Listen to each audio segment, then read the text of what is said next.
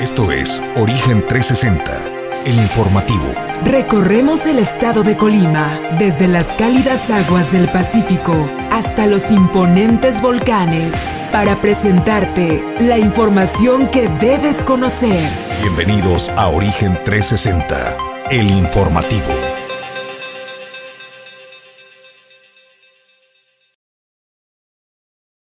Amigos de Origen 360, bienvenidos a la nueva televisión. Esto es Origen Informativo. Estamos transmitiendo en vivo desde la ciudad y puerto de Manzanillo, Colima, México. Y vamos a los avances de la información que le tenemos para esta mañana. Julio César González, muy buen día. ¿Qué tal, Jesús? Muy buenos días. Buenos días al auditorio de Origen 360. Y en el día martes, hoy martes 2 de agosto, vamos a hablar de que la gobernadora Indira Vizcaíno Silva ya inició la entrega de la segunda etapa de Colibecas. ¿De qué va esta segunda etapa? Bueno, computadoras a todos los estudiantes de secundaria y lo tendremos los detalles más adelante. También le estaremos hablando que eh, será hasta después del 10 de agosto cuando se esté votando en el Congreso del Estado, pues en el Pleno, la ley de asentamientos humanos, esta ley tan polémica y que ha generado pues enfrentamiento incluso entre propios y extraños para la regularización de los fraccionamientos en cada uno de los municipios. Y desde luego también qué es lo que esperan los empresarios del sector turístico para esta temporada vacacional pues una ocupación por arriba del 60% por lo menos y con eso se estaría indicando una apenas franca y ligera y ligera recuperación respecto al periodo prepandemia. Bueno, pues en más información, las buenas noticias, si eres estudiante de o tienes hijos en nivel eh, secundario, estás en escuela pública, pues Colibecas llega con eh, computadoras, con laptops, este anuncio que se ha realizado por parte de la gobernadora te lo vamos a dar a conocer y en el puerto de Manzanillo, un lugar que se convirtió icónico, rodeado de misterio y de algunas historias de terror, que es el antiguo hospital del Instituto Mexicano del Seguro Social en Salagua. Por fin le llegó la hora y será eh, demolido. Le vamos a presentar también la historia del Club de Canotaje que eh, contribuye a la liberación de tortugas que estaban atrapados en la red, la solicitud de la casa Hogar Liborio Espinosa, pues para que le echen la mano, no tienen para pagar el recibo de luz. Hace días han lanzado la convocatoria en redes sociales y vaya, de casi los 12 mil pesos que deben, no han logrado reunir eh, el monto. Creo que llevan una donación apenas de 500 pesos. Le vamos a presentar en el comentario editorial de esta mañana el tren Maya que está imparable. Ahora van por la expropiación todo aquello que se interponga en el camino del Tren Maya va a ser arrasado. Recordemos que fue ya nombrado un tema de seguridad nacional. Esta información y más aquí ahora en Origen 360. Sean todos bienvenidos. Origen 360 es presentado por Grupo Jacesa, Glipsa Puerto Seco de Manzanillo, Goodward Group International Logistics Services, Cima Group, Doméstica, Limpieza Segura, Torre Puerto Manzanillo, Capital Fitness, Restaurante El Marinero del Hotel Marbella, Puerto Café, Clínica Dental Local y Centro Oftalmológico San Antonio.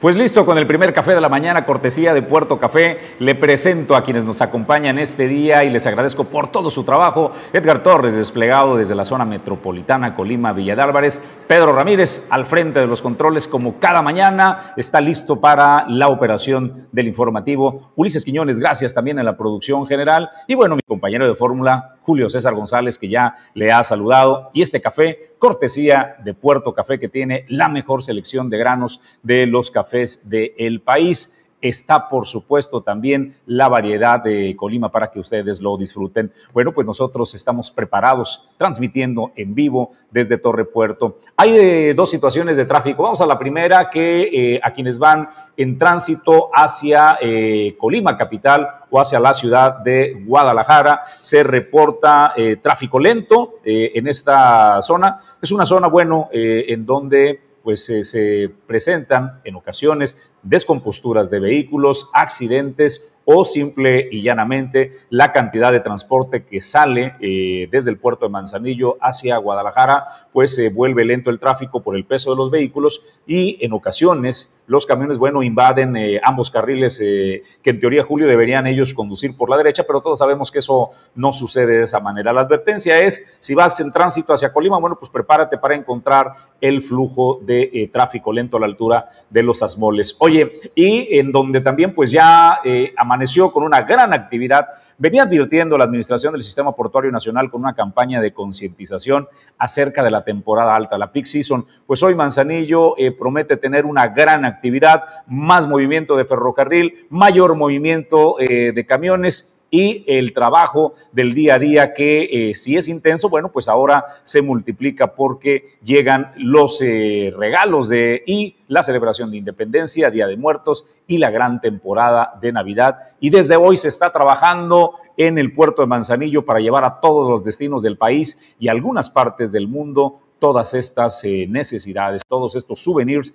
y todos estos regalos de Navidad. Santa Chambea desde ya en el puerto de Manzanillo, Julio. Pues bueno, y eso es buena, fue fortuna para toda la generación de empleo y para todos los en el puerto de Manzanillo. Desde luego, pues eh, le adelantamos que usted pues ya debe estar padeciendo algunas molestias o complicaciones en el tránsito vehicular, pero por eso le decimos, tenga paciencia. Bueno, y pues eh, como siempre también lo decimos, las molestias son pasajeras los beneficios son permanentes. Vamos nosotros a la información y el tema editorial está listo esta eh, mañana, pues eh, el Tren Maya fue declarado ya una obra de seguridad eh, nacional, está puesto en las manos de la Secretaría de la Defensa Nacional. Y ahora, bueno, pues lo más reciente, el presidente anunció un decreto que va a expropiar 32 inmuebles privados en los municipios de eh, Puerto Morelos, Benito Juárez, Solidaridad y Tulum, esto en el estado de Quintana Roo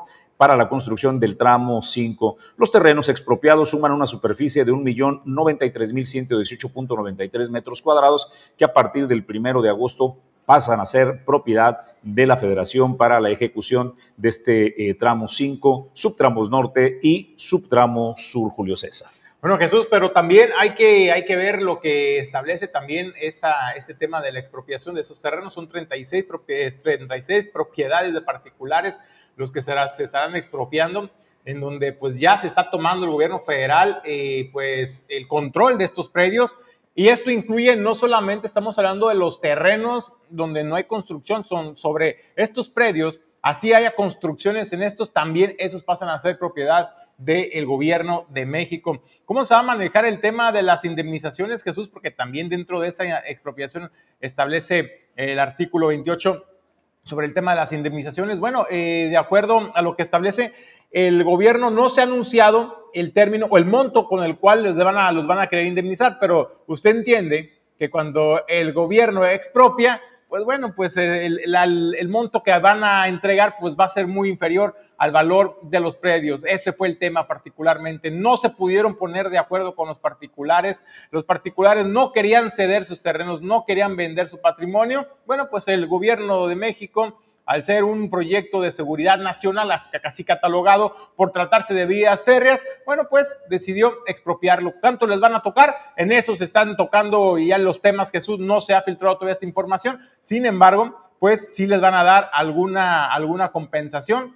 ¿Valdrá la pena? ¿No valdrá la pena? También los interesados tendrán derecho pues apelar esta decisión, aunque yo la veo muy complicado, Jesús, que le ganen al gobierno federal en su terreno de juego. Diez días eh, es lo que les da el gobierno federal, porque a partir de ya, la SEDATU, la Secretaría de Desarrollo eh, Urbano y Territorial, ha tomado pues la ocupación inmediata de estos eh, terrenos. ¿Qué va a suceder? Bueno, pues Julio lo dijo muy bien, es justa la indemnización hay que entender que el gobierno es juez y parte. Son sus instituciones las que determinan que te van a quitar tu tierra y también determinan el valor que tiene tu tierra. Aquí no se rige por la ley de oferta y demanda ni por el valor eh, comercial. Es el INDAVIN, es el Instituto Nacional pues, eh, de Avalúos de parte del gobierno, quien eh, determina el valor que tiene tu propiedad y bajo sus reglas es como serán comprados los terrenos.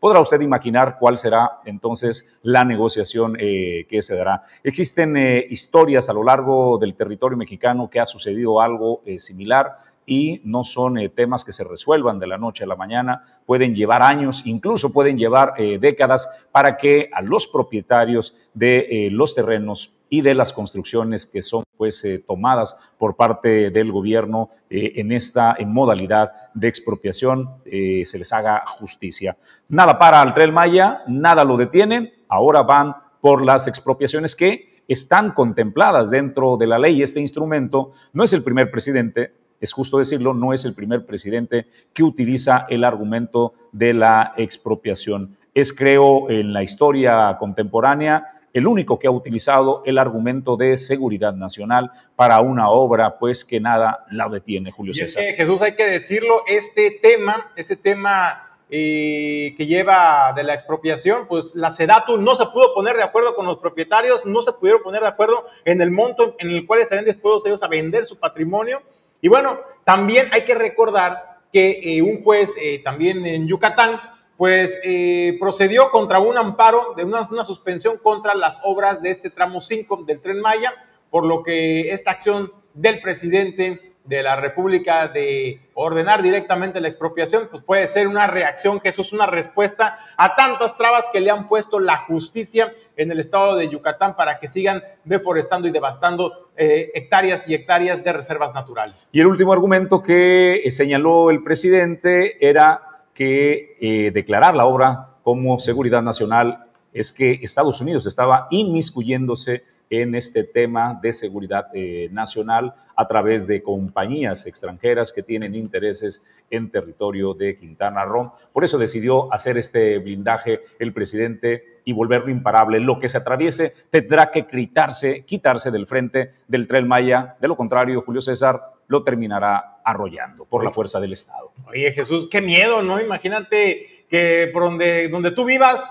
de pronto se convierta en un tema de seguridad nacional, de un proyecto ambicioso de un solo hombre, de un solo hombre que lo ha querido hacer ver como un proyecto de nación, pero que realmente pareciera más un capricho de un solo hombre, del presidente de la República, y que tengas años pagando tu patrimonio, impuestos, prediales y todos todas las contraprestaciones que tienes obligación de prestar al gobierno, y que llegue solamente y te digan, sabes que ya es mío, ya no es tuyo, y, es, y si quieres te doy esta compensación. Tú crees que valía 10 pesos, pero no, la realidad es que yo creo, y yo digo, no solo creo, sino que digo que oficialmente vale dos pesos. Dos pesos por los descuentos, ¿no? De amor a la patria también. Yo creo que tienen que ponerse también la del pueblo de los ciudadanos de pronto. Hay que contribuir a la nación. Y sacrificar su patrimonio. Pues eh, así está el tema del Tren Maya para el tramo 5 se asegura y nada lo detiene. Pues nosotros vamos a otros temas y a más información para presentar esta mañana. Le decía que si es eh, padre, madre de familia con estudiantes en nivel de secundaria, hay una buena noticia. La gobernadora Indira Vizcaíno presenta colibecas computadoras. El programa eh, estará dotando de laptops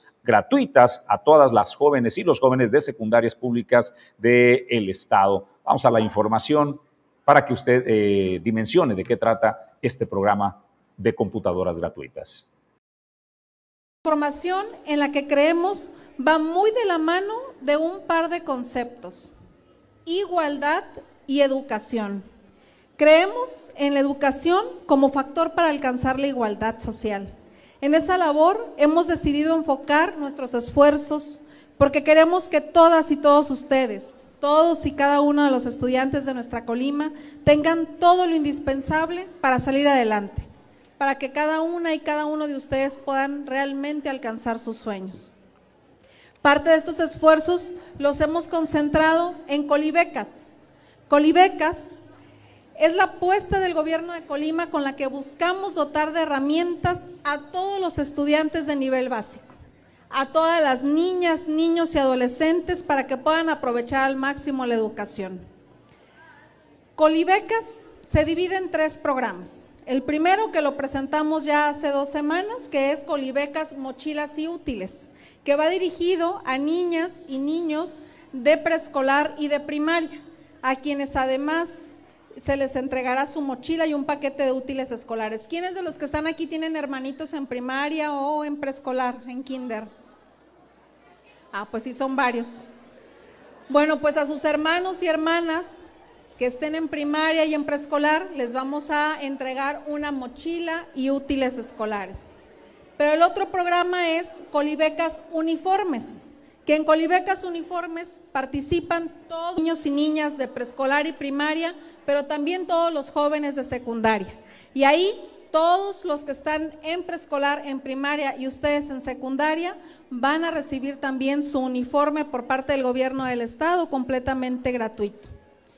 Y hoy estamos aquí para presentar la tercera etapa de este programa, Colibecas, que va dirigido a nuestras y nuestros jóvenes de secundaria. Pero antes Serán miles eh, de estudiantes de nivel secundaria los beneficiados el apoyo a los padres de familia, que tiene razón la gobernadora cuando dice que cada ciclo escolar, el inicio, hay que estarse tronando los dedos para pagar la cuota, para pagar el uniforme, para pagar los zapatos, para pagar los útiles escolares en cualquier nivel, ¿eh? Eh, no solo en las escuelas eh, públicas, pasa también en las escuelas privadas, los padres que hacen un esfuerzo para mandar a sus hijos buscando una mejor calidad de educación en el sector privado, igualito se truenan los dedos, igualito tienen que andársela rifando para conseguir los recursos necesarios y hacerle frente. Pero veamos de qué va el tema de las colibecas computadoras, este anuncio por parte del gobierno del estado. Veces has tenido que ir al ciber para poder hacer tu tarea. Esperar que alguien desocupe la computadora para investigar lo que te pidieron en escuela o pedir de favor que te la presten un ratito para poder terminar con tus trabajos. Hoy el costo de una computadora está fuera del alcance de muchas familias y a veces, para comprarla, mamá y papá tienen que recortar gastos en casa, pedir dinero prestado, empeñar objetos de valor, cancelar vacaciones en familia o endeudarse con un crédito altísimo que terminan de pagar en años. Por eso, en el gobierno de Colima, decidimos hacer lo que nadie se había atrevido antes. Entregaremos con Colibecas Computadoras una laptop gratis a todas las y los estudiantes de secundaria pública. Así tendrás una herramienta que no solo sirve para que investigues, hagas tus tareas y trabajos en equipo o tomes tus clases en línea. Esta herramienta es una ventana para que te conectes con el mundo y te dará la libertad de hacer tus trabajos a la hora que lo necesites, sin esperar a que tus hermanas y hermanos desocupen la computadora, sin apurarte porque es prestada, y podrás compartirla con tus seres queridos. En el gobierno de Colima, seguiremos apoyando la economía familiar, entregando herramientas para tu educación. A ti, te toca prepararte para lo que quieras ser de grande. Colima se prepara contigo. Gobierno de Colima.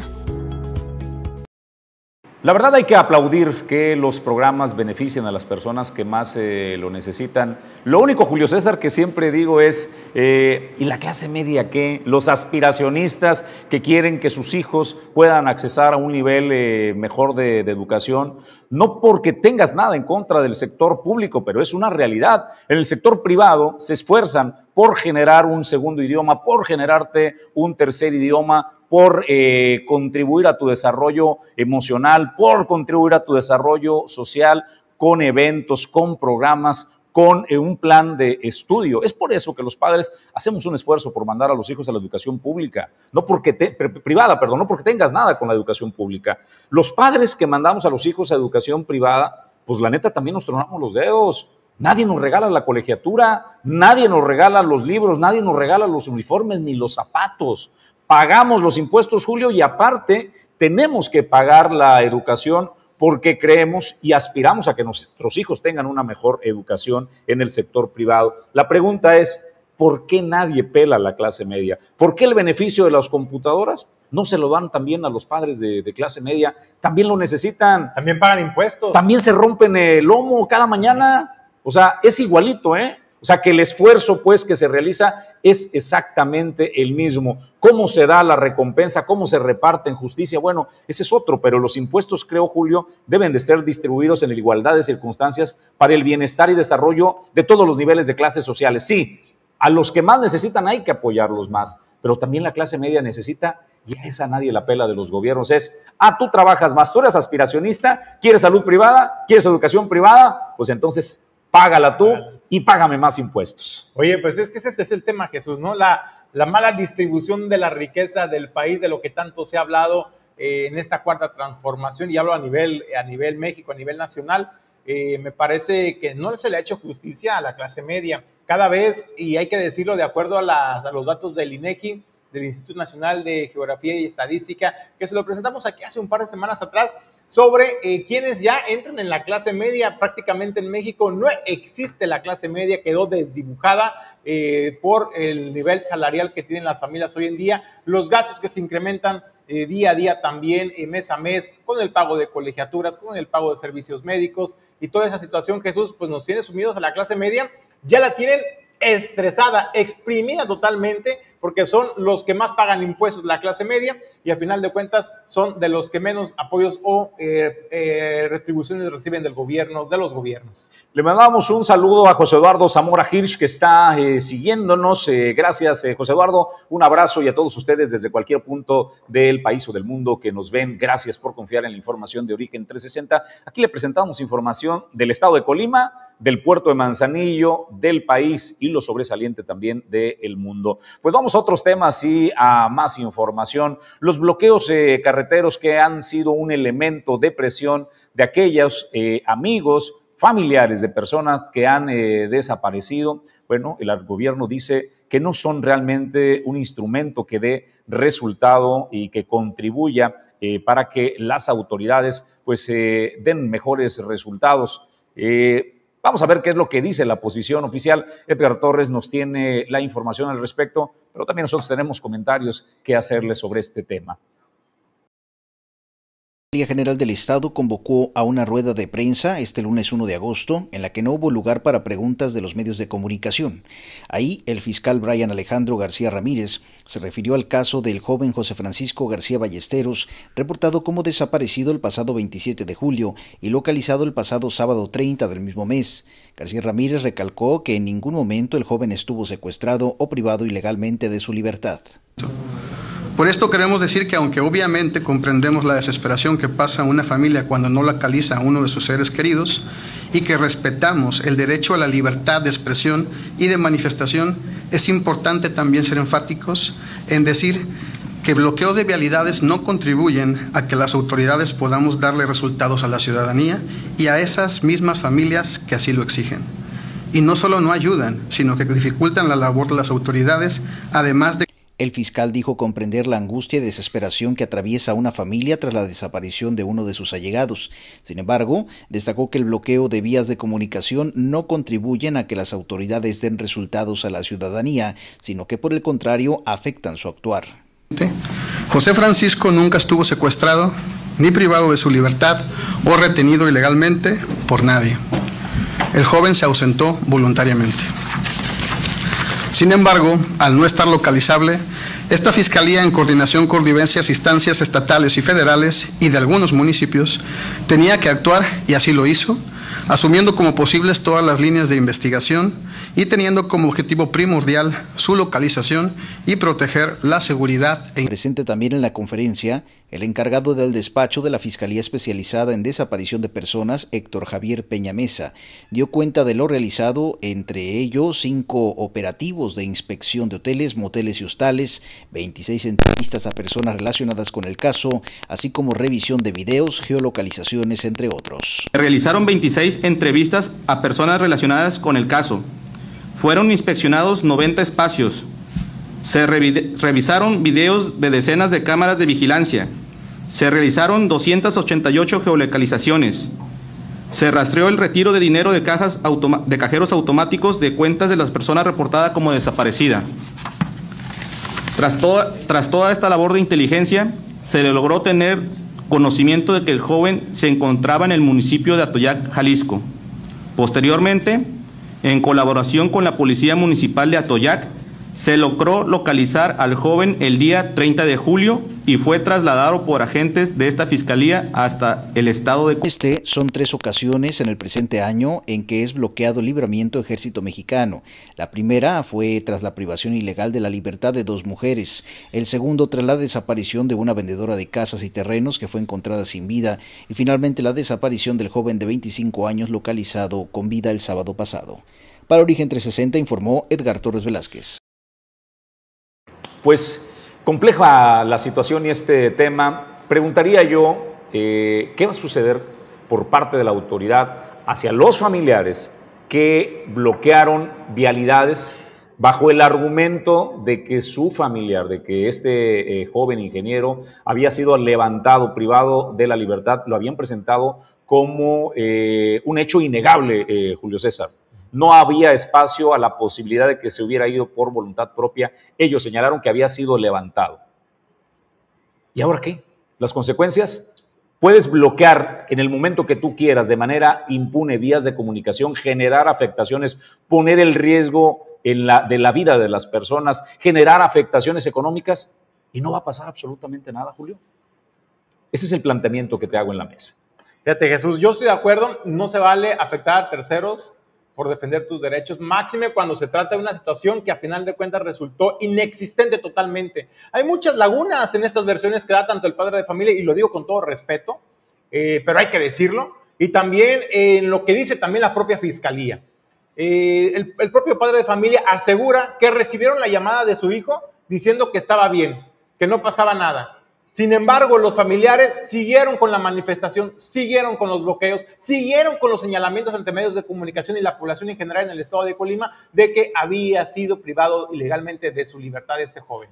Todo esto derivó en una manifestación, en un bloqueo de vialidades y afectando eh, déjese usted de la industria eh, económica más importante en el puerto de Manzanillo, en el trasiego de, de, mercancías, en el traslado de las propias familias que iban de un municipio a otro o que iban llegando al estado de Colima. Pero además también personas que se encontraban a lo mejor delicadas de salud y que tenían que ser trasladadas para atención médica, no pudieron llegar a tiempo a sus hospitales para recibir la atención médica requerida. Eso es lo que está en riesgo. Otra situación que me llama la atención, Jesús, y yo comparto totalmente contigo, que debe haber las, las reglas claras. Cuando alguien cometa alguna situación basada en información falsa, para y que afecte a terceros, tiene que haber consecuencias directamente. Pero creo que las reglas están claras, ¿eh, Julio? O sea, eso está, la ley es clarísima. La pregunta es, ¿Aplicarán? No, aplican. ¿La aplicarán? Ese es al final del y camino. no es tema de sensibilidad, ¿eh? no es tema de, de, ser sensibles o insensibles en este tema. Al contrario, no puede, no puede la gente afectar intereses o la salud o la vida de terceros en caso de que se trate de una persona que esté siendo trasladada a una atención médica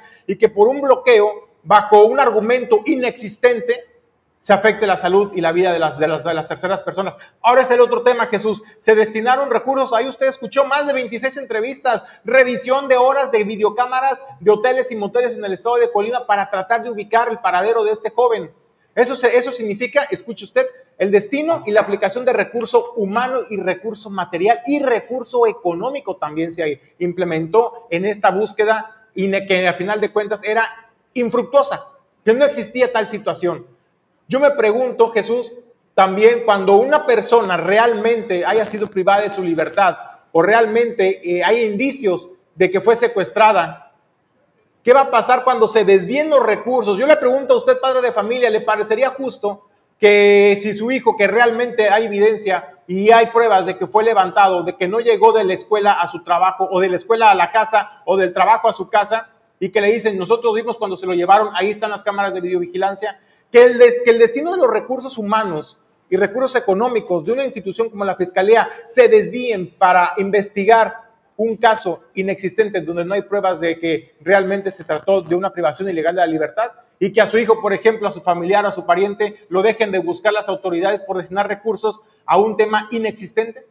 Yo me preguntaría, yo no sé de dónde surgió esta idea, Jesús, esta, esta idea y esta opinión de que realmente se trataba de una privación ilegal de la libertad de este joven. Me parece que sí, sí se pone eh, el dedo en la llaga de que se tiene que investigar qué fue lo que pasó realmente para evitar que a futuro este tipo de situaciones, Jesús, sobre todo, se sigan replicando. Es que no hay misterio, este, Julio César. Ha sido oficial la versión de su padre que, por decisión, el ingeniero José Francisco Rodríguez Ballesteros se ausentó de su casa. No tenía ganas de avisarle a la familia por uno o dos días, no tenía ganas de decirle a nadie, él se quiso tomar un par de días para olvidarse del mundo y que el mundo se olvidara de él. El mundo no se olvidó de él. El amor de su familia se volcó y fue tan grande que fueron capaces de inventar una mentira, una mentira que impactó y que hasta ahora no han dimensionado la importancia de la mentira que crearon y las consecuencias de esa mentira que desacredita en el futuro y en el pasado aquellos que verdaderamente han sido víctimas y que ahora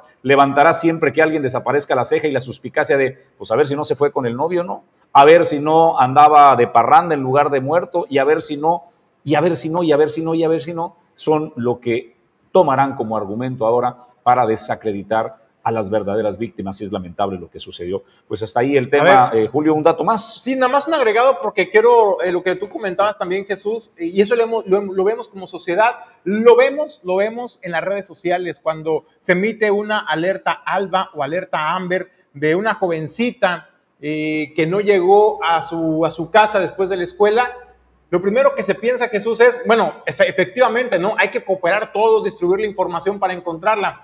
Posteriormente eh, la logran encontrar con vida y luego dicen los familiares, es que estaba con el novio, es que se fue de fin de semana con el novio.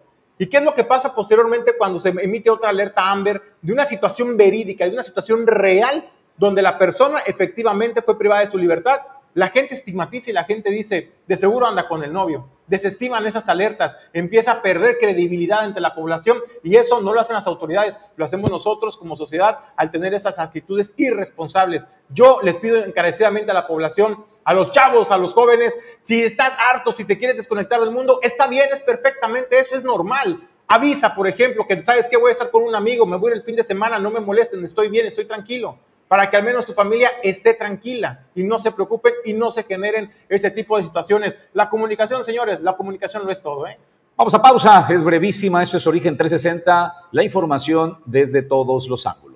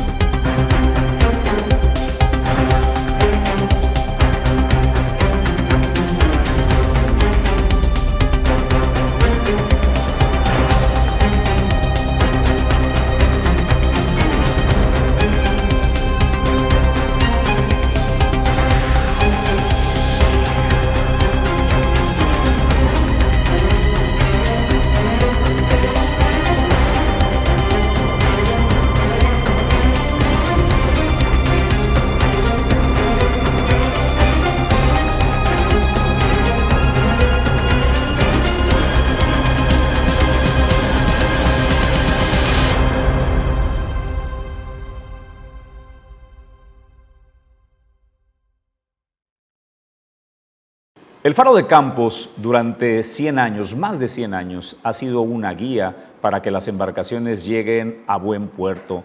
Resguarda historia, acervo, cultura y además es un paisaje natural con una vista de 360 grados impresionante. Este fin de semana fue inaugurado el museo que contiene precisamente la historia de este Faro de Campos, Julio César González. Bueno, Jesús, pues ahí tenemos parte de las imágenes de lo que se vivió este fin de semana. Ahí está el director de la Cipona, Salvador Gómez Mellón, acompañado desde luego por el capitán de puerto. Está también la alcaldesa del puerto de Manzanillo, Griselda Martínez Martínez. Y lo que representa este, este emblemático lugar, Jesús, para los manzanillenses, para la historia del Manzanillo y del Estado en general porque así fue como inició uno de los principales puertos del Pacífico mexicano, eh, cómo la gente antes tenía que subir. Si te regresas poquito, eh, señor productor, eso que, que ve usted ahí es como una, es la, lámpara, digamos, que ponían ahí un mechero como de, aceite de ballena en aquellos tiempos. Exactamente, en aquellos tiempos, y eso permitía ampliar el espectro de luz de esta llama y poder avisarle a los navegantes dónde se encontraba la costa de Manzanillo y pudieran regresar sanos y salvo con sus familias. Esa es la, la historia tan enriquecedora que contiene este museo del Faro de Campos Jesús. Usted podrá conocer cómo inició el puerto de Manzanillo, las primeras embarcaciones que arribaron al puerto de Manzanillo, cómo empezó a, desarrollarse y sobre todo, además de la, de la documentación, Jesús, de los archivos biográficos, de la fotografía, podrás también eh, conocer estos artefactos, llamemos de nosotros, eh, que a lo mejor las nuevas generaciones ni siquiera tienen idea de cómo era, ¿no? Entonces es importante rescatar, regresar un poquito a nuestras raíces y la verdad es que la Cipona, la Capitanía de Puerto, la Universidad de Colima se aventaron un 10 con esta rehabilitación que hicieron del Faro de Campos. Es un regalo que le hacen, un regalo cultural que le hacen a todos los colimenses que créame, vale la pena ir a visitar. Si usted está interesado en visitar este emblemático lugar en el puerto de Manzanillo, lo puede hacer a partir de las 4 de la tarde a 8 de la noche los fines de semana es importante eh, que respete todos los protocolos de seguridad sanitaria porque se están aplicando, son muy estrictos desde luego al ingresar a este espacio y hay acceso controlado para evitar, para ser un espacio cerrado, evitar eh, la, eh, la aglomeración de personas. Entonces, pues ahí tenemos buenas noticias para todos los porteños en Manzanillo, pero principalmente también para a cualquiera que nos visite del país o del mundo, le quiero decir que son pocos lugares que reúnen en un mismo espacio cultura y la posibilidad de vistas espectaculares de la naturaleza. El Faro de Campos en la ciudad y puerto de Manzanillo, Colima, México, eh, incluye esto, que pueda usted eh, formarse, conocer eh, el acervo de nuestra cultura y quedar impresionado con estas bellezas naturales que nos permite, por un lado, ver el Pacífico mexicano, por otro lado, ver las lagunas que rodean al puerto de Manzanillo y este puerto que eh, pues tenía hace 100 años, pues eran chozas, ¿no? Casitas y el desarrollo tan exponencial que ha tenido en las últimas décadas. Visite el Faro de Campos. Vamos a otra información. Oye, dato, nada más sobre el Faro de Campos. Se encuentra situado en un cerro, en una loma, digamos, de 120 metros de altura sobre el nivel del mar. Y el faro, el solo faro, eh, eh, tiene una altura de 12 metros de altura. El mástil del faro. Bueno, pues eh, no importa cuántos años pasen, el principio siempre será lo mismo. El espíritu y vocación de los faros es guiar a hombres y a mujeres para que lleguen a buen puerto. Vamos nosotros a otra información. El eh, hospital de Salagua, que tiene una dosis de misterio, que tiene una dosis pues de gran imaginación, de los porteños será derrumbado, será demolido por fin dos años después eh, de su anuncio. Están con las obras eh, preliminares de eh, limpieza para proceder entonces a la demolición. Debemos recordar que el sismo de 1995 fue el que dañó este hospital de Salagua, que albergaba pues un hospital de especialidades que personas de todo el estado venían a este hospital de especialidades. El sismo lo inutiliza. El gobierno tiene que responder creando espacios alternativos provisionales, entre ellos el espacio de la unidad Padre Hidalgo, y eh, pues décadas después, tuvieron que pasar décadas para que eh, entrara en función este nuevo hospital que está ubicado también en Salagua, eh, en el puerto de Manzanillo, que es esta clínica de especialidades de Julio César González, que, que, no tiene más de 10 años, ¿no? que está en funcionamiento más o menos, que sustituyó este hospital. ¿Qué harán? Bueno, pues fue vendido a privados, ¿no? O sigue correspondiendo al Instituto Mexicano del Seguro Social esta instalación, esa parte solo que ya no entendí. El viejo. El viejo, el este de Salagua. El viejo no es, no es de particulares, es ya del gobierno, del gobierno federal. Perteneció siempre al sindicato cuando lo desocuparon para mudarlos a la nueva infraestructura. Eh, quedó como patrimonio del sindicato de los trabajadores. El gobierno federal llegó a un acuerdo con ellos para poderlo apropiar ellos y desarrollar esta infraestructura. Hay que recordar que anteriormente Jesús fue el propio director general del Instituto Mexicano del Seguro Social, Zoé Robledo, eh, quien había anunciado la demolición de, este, de esta infraestructura que data de más de 25 años de abandono y que lo que va, se va a hacer es, se va a demoler absolutamente todo, se va a limpiar el terreno y se va a reconstruir un nuevo hospital. en, aquel, en, aquel, momento Jesús se hablaba de un hospital ginecopediatría eh, con una capacidad de 72 camas y también con una capacidad de atención a más de 119 mil derechohabientes y familias. Esto no solamente del estado de Colima, como tú bien, lo decías, del estado de Michoacán y Jalisco, porque las comunidades, las rancherías que colindan con el estado de Colima vienen a atenderse al puerto de Manzanillo particularmente. Entonces, pero en entrevista posterior con la gobernadora le preguntábamos también, recordarán aquí el auditorio de Origen 360, sobre qué se va a hacer siempre con este inmueble, ¿no? Porque esto fue un proyecto que lanzó Zoé Robledo para ver si seguía en firme. La gobernadora dice que no confirmó que se tratara de un ginecopediatría, un hospital de especialidades, pero sí dijo que eh, va a ser eh, un hospital de especialidades, que es la propuesta que se le hizo al director del IMSS, a Robledo. Vamos a esperar en la próxima visita del presidente, por cierto, Jesús, eh, que ya fue, se lo adelantamos nosotros aquí en Origen 360, la visita del presidente de Andrés Manuel López Obrador este fin de semana al estado de Colima, y también hizo lo propio, no sé si tenemos por ahí también el post que hizo la delegada de programas para el desarrollo del gobierno de México en el estado Viridiana Valencia, confirmando lo que ya le habíamos dicho en Origen 360, la visita del presidente Andrés Manuel López Obrador. ¿A qué viene el presidente Andrés Manuel López Obrador? Primero, viene a darle seguimiento al tema de eh, la adecuación del sistema de salud IMSS Bienestar, pero también viene a darle seguimiento a muchos temas de intereses para los colimenses. Entre ellos se espera, Jesús, que hable también acerca de lo que va a hacer este, este nuevo hospital en el puerto de Manzanillo. De acuerdo a las fechas que dio Zoé Robledo en aquel entonces, Jesús, en la entrevista, se espera que en 2023 esté terminado. Bueno, pues eh, se acaba un espacio inutilizado, demolido para construir también infraestructura médica, pero ¿sabe qué también se acaba? Pues la posibilidad de aquellos que les gustaba el misterio, las historias de terror de este hospital, que debemos recordar que fue hasta objeto de eh, televisoras que vinieron a documentar que ahí espantaban. Se acaba también pues esta parte de historia y un espacio que eh, generaba este tipo de situaciones a personas que desarrollaban su imaginación acerca de fantasmas y demás. Pues vamos a otra información y a más temas para presentarle en Origen 360. Eh, La polémica ley que regulará los asentamientos en el estado de Colima. Bueno, será presentado al Pleno para votarse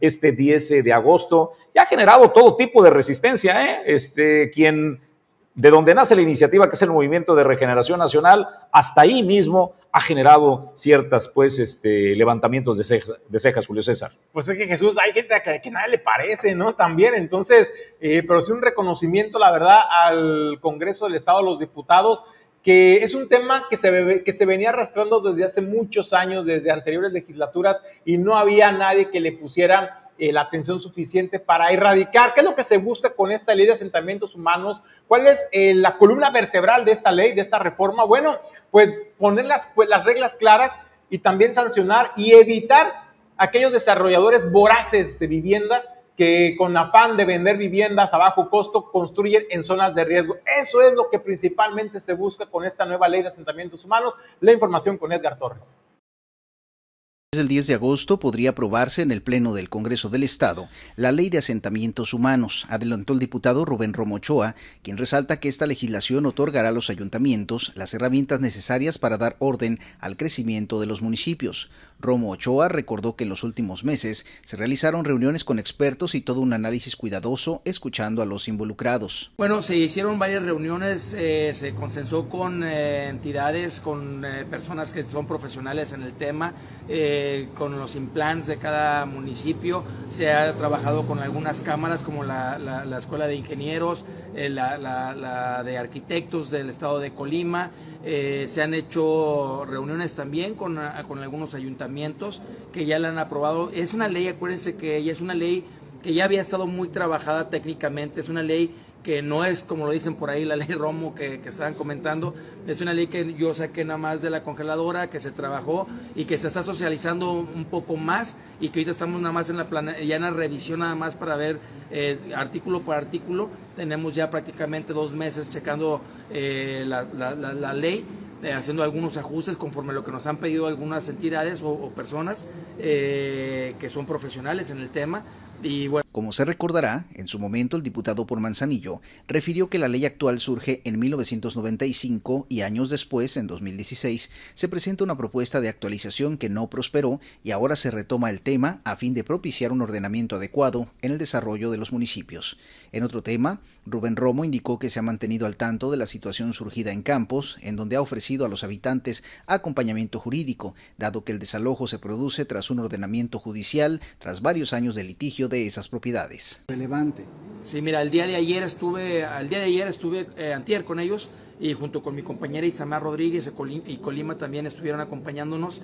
Este tema es un tema eh, pues algo delicado porque a final de cuentas es un tema social, pero la verdad es de que es un tema entre dos particulares, es un tema judicial, este, y lo que estamos haciendo nada más nosotros como, como diputados lo único que podemos hacer es brindarles el apoyo, estamos consiguiendo el apoyo eh, jurídico para que quienes quieran seguir un camino jurídico pues tengan este, este apoyo del gobierno del estado que está ofreciendo la, la, gobernadora Indira Vizcaíno. Opinó que no sería correcto juzgar al fiscal o al ejecutivo estatal, dado que la orden de desalojo lo emite una autoridad judicial de Guadalajara, pero lo que sí se puede hacer, dijo, es buscar las vías legales para acreditar la propiedad de los terrenos y es ahí donde se ha ofrecido el respaldo. Más de 15 días, de hecho tuvimos reuniones con el fiscal, tuvimos reuniones con algunos magistrados que eh, nos dieron alguna información, que dieron información a, los afectados y que pues aquí lo que nos decían es que no hay más que seguir la, vía jurídica y presentar los documentos al juez en el estado de Jalisco para que ver de esa forma meter una, un amparo y que pueda revertirse lo que ya pasó ahorita en, en. Hoy por hoy los Para Origen 360 informó Edgar Torres Velázquez.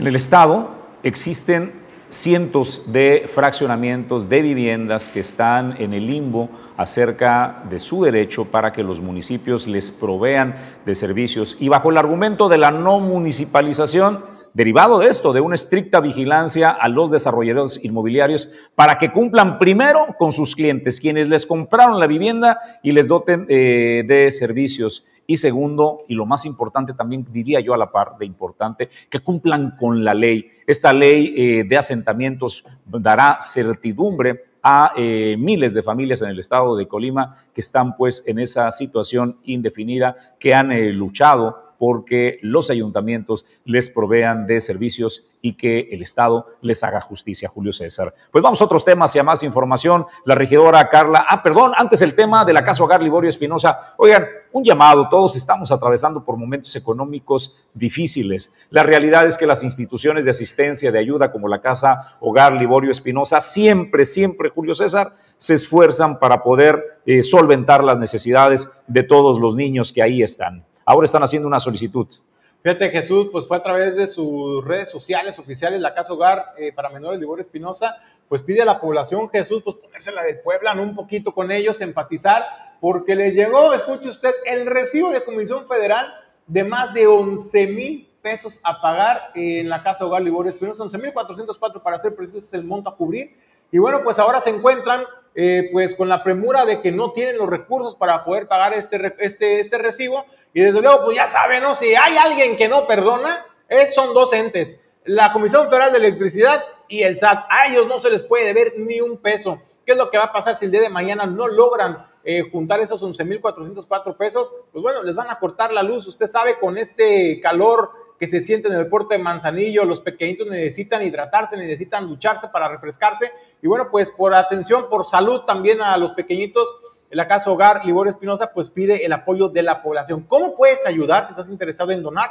Puedes hacerlo directamente yendo a la Casa Hogar Liborio Espinosa eh, que se encuentra en el barrio 1, en el Valle de las Garzas, o bien puedes contactarlo si te encuentras en otro municipio o en otro estado del país, ¿por qué no? Eh, lo puedes contactar a través de sus redes sociales, Casa Hogar para Niños Liborio Espinosa IAP, así lo encuentras en Facebook. Ahí puedes mandar un inbox para que te proporcionen los datos de la cuenta a la cual usted puede depositar. Así sean 20 pesos, 10 pesos, todo, créame, todo abona para que estos pequeñitos puedan seguir recibiendo una atención de calidad. También hay que decirlo, si usted de repente dice se va a comprar una coquita, un refresquito, unas papitas que cuestan más de 20 pesos, pues aguántese el antojo un poquito y destine esos 20 pesos a una muy buena causa, créame. ¿Sabe cuánto llevan? Eh, hasta la noche de ayer, entiendo que 500 pesos era el donativo que, habían eh, recibido y bueno, son más de 11 mil pesos lo que llegó el recibo de luz. Si puede, súmese por favor, todo ayuda. Vamos a otros temas y a información en Origen 360. Eh, la regidora Carla Naí Azailí Preciado invita a el conversatorio Derechos Sexuales de las Juventudes, esto en el marco de las juventudes, Julio César. Oportunidad de platicarles en este espacio lo que tenemos preparado para este mes.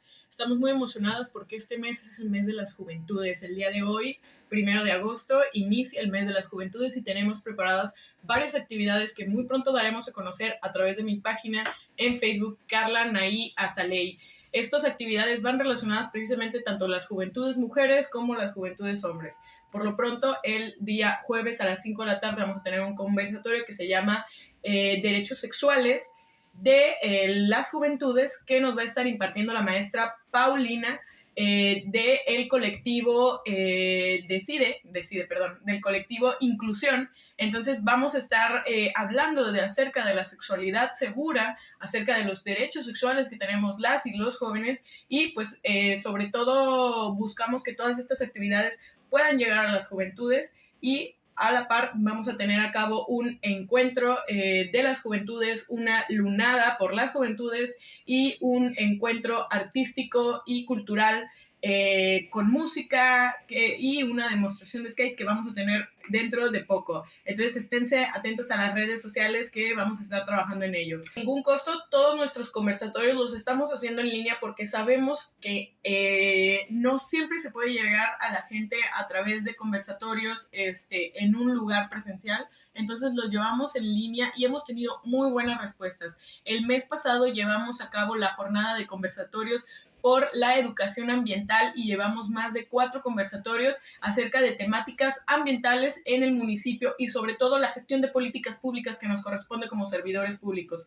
Entonces, este conversatorio va a ser el jueves, este jueves, a las 5 de la tarde a través de mi página por Facebook Live.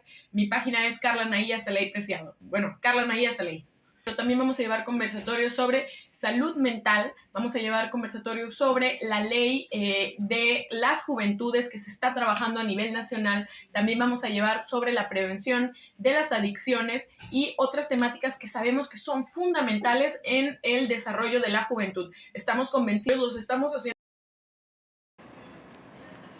Bueno, pues será este jueves cuando se estará llevando a cabo este conversatorio sobre eh, los derechos sexuales de las juventudes. Eh, si usted quiere participar, si tú quieres participar, eh, ponte en contacto a través de las redes sociales de la regidora Carla Naí Azaley Preciado y ahí te podrán indicar la hora y todas las claves que necesitas para tener acceso a ese, a ese Zoom que tendrán. ¿Por qué lo hacen a través de las plataformas digitales? Bueno, pues hay que recordar que pues todavía por medidas sanitarias de, del COVID, eh, pues tienen bien usar las redes sociales, las tecnologías de información para poder seguir difundiendo eh, pues estos temas tan importantes. Nosotros vamos a otros temas y es que, a ver, padre de familia, de repente usted se rompe la cabeza eh, diciendo, y ahora, pues, ¿qué vamos a hacer los chamacos en las vacaciones?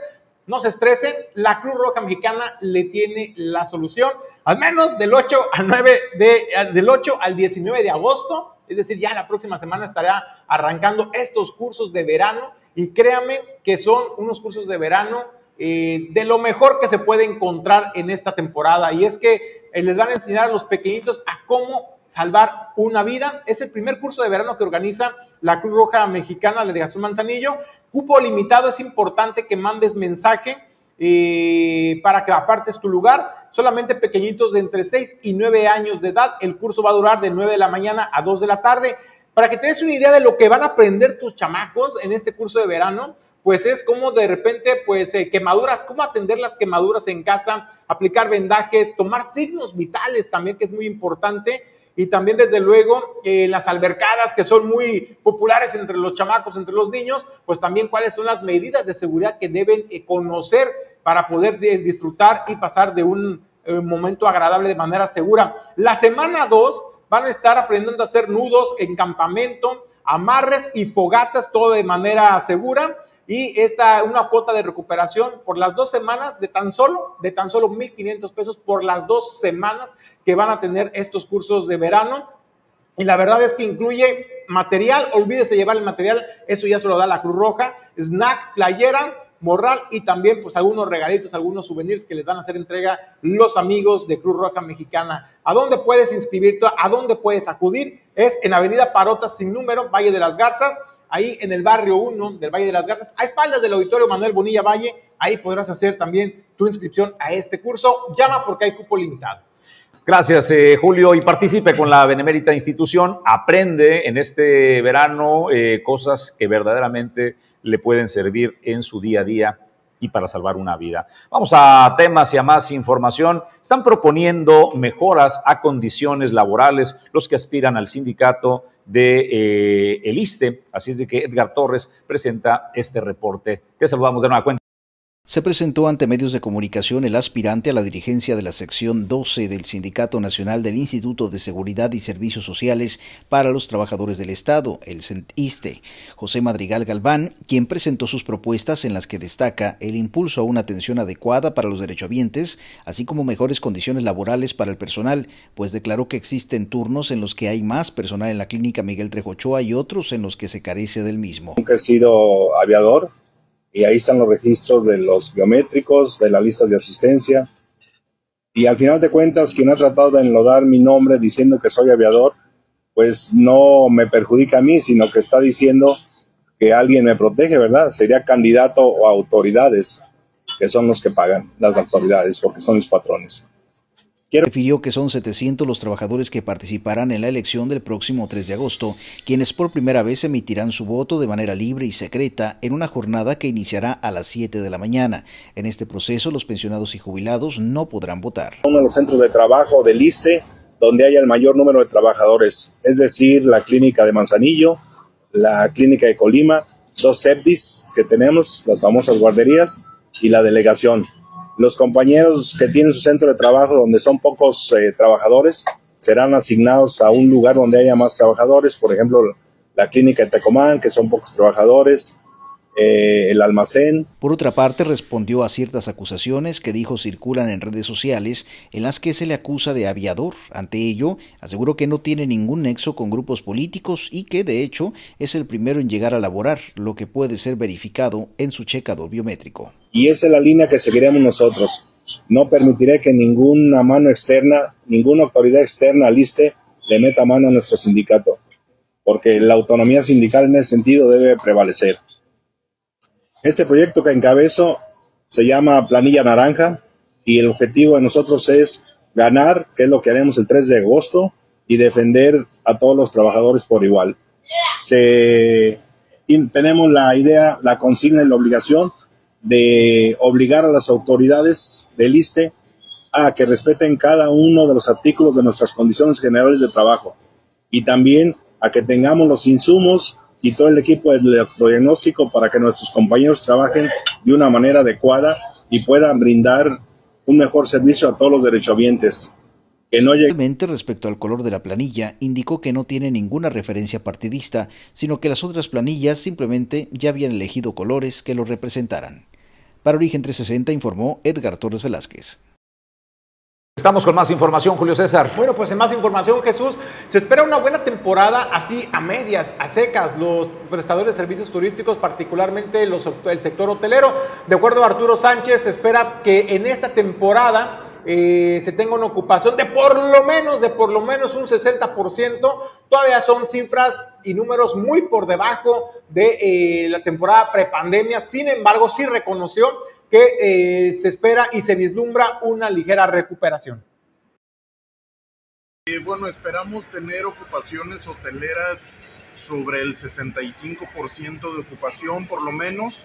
Eh, decirte que esta temporada de verano no es la misma, no es lo mismo eh, que sucede la última semana del año o Semana Santa, donde las ocupaciones se disparan arriba del 90%.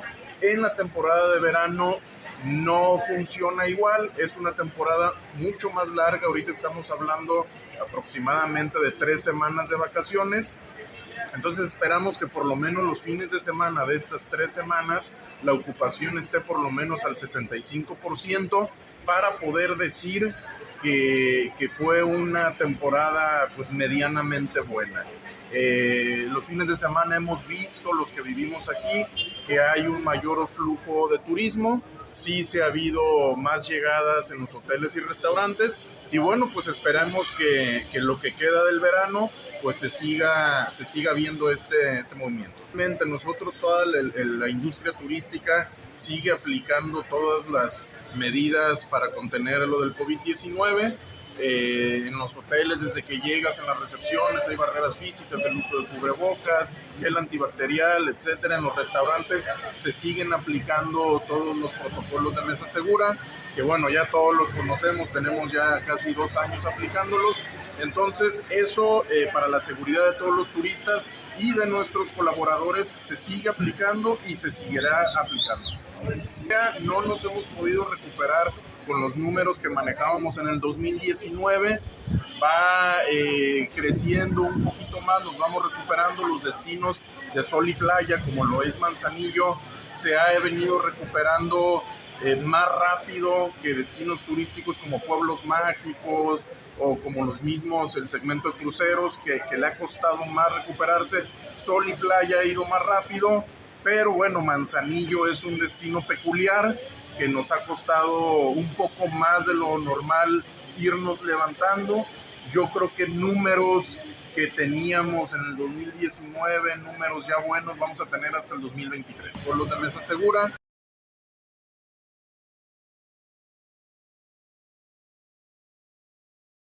Información, listos los nombres de los consejeros.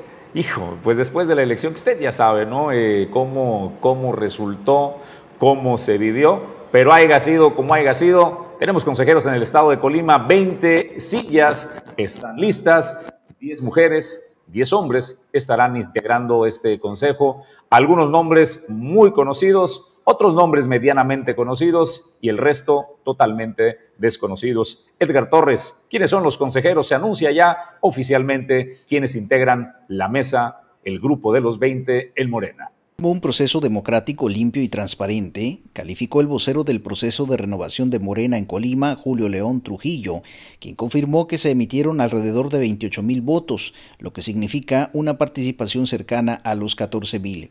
León Trujillo aceptó que existen algunas inconformidades, pero no pruebas sustanciales de acarreo o compra de votos. En este sentido, dijo que los ciudadanos se debieron organizar para trasladarse en grupos a los centros de votación, porque únicamente se instalaron tres en el estado de organización, sí, es natural, es legítimo, porque pues había nada más tres sedes de votación y por supuesto que la gente se tenía que organizar para poder llegar a los distintos puntos para poder emitir su voto. Es decir, en, Manzanillo, en, la, en el distrito 2, pues la gente que tenía que ir a votar a Manzanillo desde Minatitlán, pues claro que se tenía que organizar. En Tecomán, la gente que venía de Islahuacán, de Armería, pues claro que se tenían que organizar y lo mismo para el otro distrito. Así que pues claro que hubo trabajo de organización, eso se vio, pero de ahí en más, pues no tenemos un reporte verdadero, sustentado, en el que exista la compra de voto, que exista el, el acarreo, este, como se ha hecho mención en algunos, por algunos comentarios. Hay que recordar que estos consejeros y consejeras serán quienes participen en la renovación del Comité Ejecutivo Estatal el próximo 6 de agosto. También dio a conocer a quienes resultaron con mayor número de votos en el Distrito 2. Sandra de la Borbolla y tuvo una votación de 1.559 votos. Enseguida, como en segundo lugar, quedó Dulce de la Huerta, Dulce Huerta, perdón, con 1.018 votos. Después Mitsuko Márquez con 877 votos, seguida de Grecia Navarro con 782 y en el quinto lugar tenemos a la regidora Celeste Verduzco de Cuauhtémoc tuvo una votación de 634 votos. Para el caso de los hombres en el distrito 1, el hombre más votado fue Álvaro Lozano con 1.666 votos, seguido de Arnoldo Vizcaíno con 1.121 votos, José María Cortés con 853 votos, Alan Fabricio con 785 y Guillermo Toscano con 768. Sonia Hernández Cayetano con 2.332 votos, seguida de Rosa María Vallardo con 1.968, Yomira Carrillo con 932, Griselda Martínez con 732 y en la quinta posición Marta Cepeda del Toro con 517. Para el caso de los hombres, me tocó ser el hombre más votado en el distrito, cosa que agradezco a la población. Tuve una votación de 2.579 votos.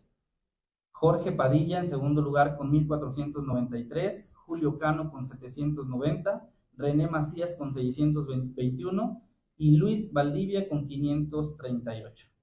Respecto a las denuncias realizadas por la senadora Griselda Valencia en el sentido de presuntas irregularidades en la jornada del sábado, manifestó que lo adecuado es que acuda a las instancias correspondientes a interponer su queja.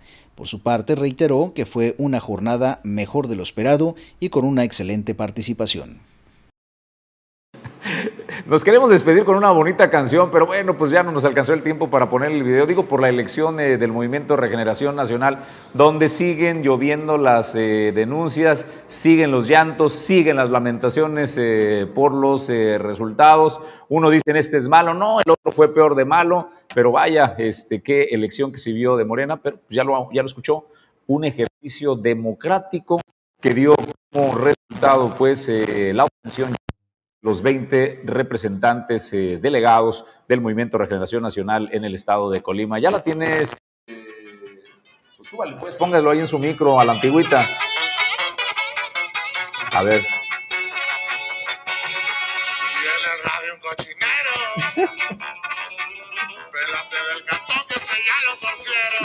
Bueno, pues el cochinero allá. Con esa nos vamos, don Julio César González. nos despedimos. Ya, vamos. Eh, así la elección del Movimiento Regeneración Nacional.